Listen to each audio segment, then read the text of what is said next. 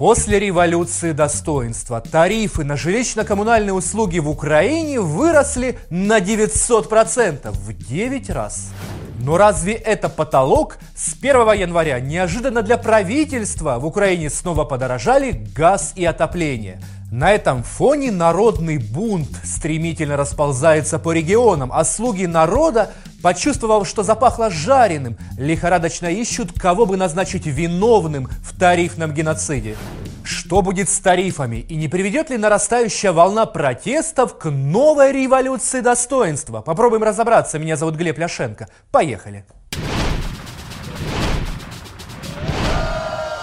Друзья, подписывайтесь на наш канал и первыми узнавайте, что творится в украинской политике. Все мы отлично помним, что снижение коммунальных тарифов – одно из главных обещаний кандидата Зеленского. И первые полгода в качестве президента Зеленский тоже обещал снизить плату за коммуналку.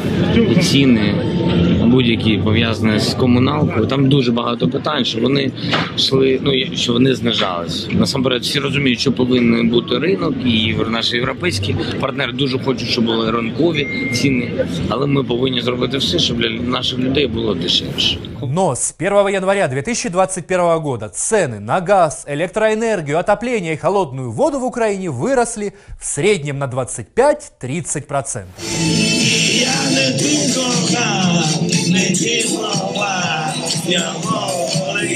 Рост коммуналки обернулся акциями протеста по всей Украине. В регионах люди блокируют дороги, требуя снизить драконовские тарифы. Жители Харьковской области перекрыли магистральную трассу Харьков-Симферополь. Около 50 человек просто встали і заблокували движення. Учасники акції пропускали лише спецтранспорт, а також що 15 хвилин відкривали проїзд для решти автомобілів. Митингуют в Черновицкой, Полтавской, Николаевской, Львовской, Винницкой, Херсонской, Одесской, Закарпатской, Кировоградской и Донецкой областях. А параллельно в Украине проходят акции предпринимателей, которых не устраивает локдаун и связанные с ним запреты.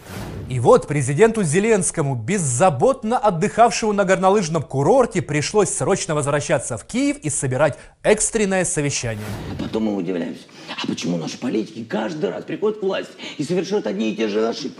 Да потому что они охуенные математики, знают только как отнимать, делить и приумножать свое. Вот. В офисе президента и правительственных кабинетах усиленно делают вид, что пытаются снизить непомерные тарифы. Но все это блеф. Еще летом наша власть приняла решение о подъеме и без того высоких цен на жилищно-коммунальные услуги для населения. В августе 2020-го правительство фактически запустило свободный рынок газа для населения, как в Европе, и цены тоже как в Європі. Я майбутній політолог. Україна це Європа. Украина – це Європа. І фундамент для необратимого роста цен на коммуналку был заложен на Евромайдане. Подписав соглашение об ассоциации с Евросоюзом, Украина имплементировала так называемый третий энергопакет. Приняли закон о рынке газа и вписали тарифную политику правительства Украины в меморандум с МВФ. Наше государство фактически сбежало с энергетического рынка, самоустранилось и оставило все рычаги управления барыгам и спекулянтам. Теперь у нас свободный рынок и свободный рост цен, как в Европе. И вот сегодня, когда на Банковой и Грушевского не на шутку испугались запаха горящих покрышек, наши правители начали играть в пинг-понг, перебрасывая ответственность друг на друга.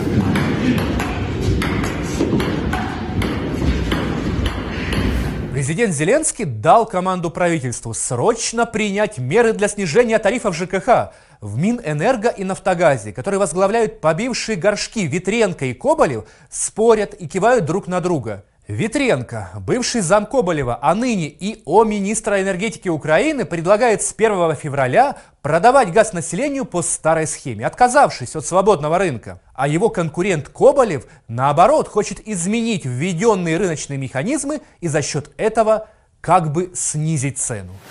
Головне завдання для нас це, на мою думку, зараз зробити все можливе.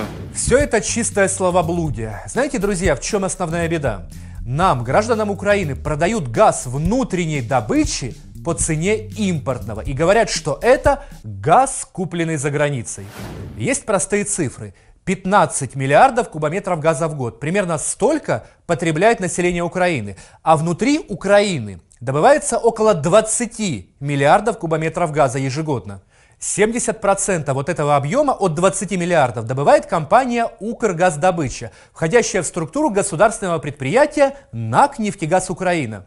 Таким образом, того объема газа, который на территории Украины добывает наша госкомпания, на 100% хватит, чтобы обеспечить потребности населения. Но разве прохиндеи и спекулянты будут продавать населению дешевый газ? Ага, размечтались, нам продают газ по европейским ценам. Наш внутрішній газ. А найголовніше, люди повинні отримати платіжку за грудень місяць, і там повинні бути вже зниження. Людям головне, головне розуміти, що не буде вище, а буде менше. Вона не може сплачувати за комунал. Ну просто не може. Помре людина.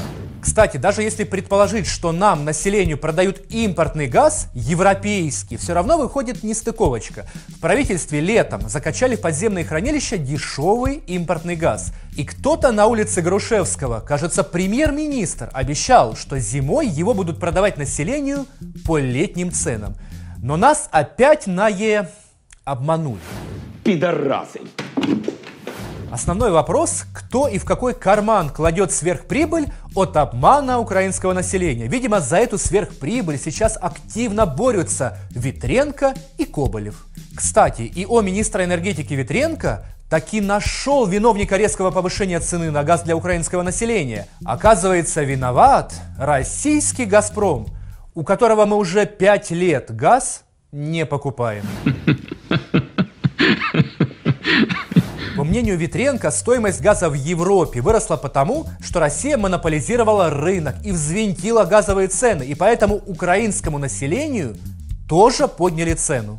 А премьер-министр Шмыгаль пошел еще дальше. По его мнению, если люди выходят на протесты из-за высоких тарифов, то здесь что-то нечисто. И надо обратиться в СБУ, надо разобраться, кто подстрекает украинцев к митингам, охватившим регионы страны. Кто этот подлый злодей. Все это, конечно, уже не смешно. После Евромайдана стоимость газа в Украине выросла на 1300%. Тарифы на отопление на 1200%. Электроэнергия подорожала на 500%. Горячая вода на 500%. А что в результате? Долги населения за услуги ЖКХ в 2014-2020 годах увеличились на 450%, с 12 миллиардов гривен в 2013 году при злодее Януковиче до 66 миллиардов по состоянию на сегодня. Вдумайтесь в эти цифры. Друзья, а сколько платите за коммуналку вы?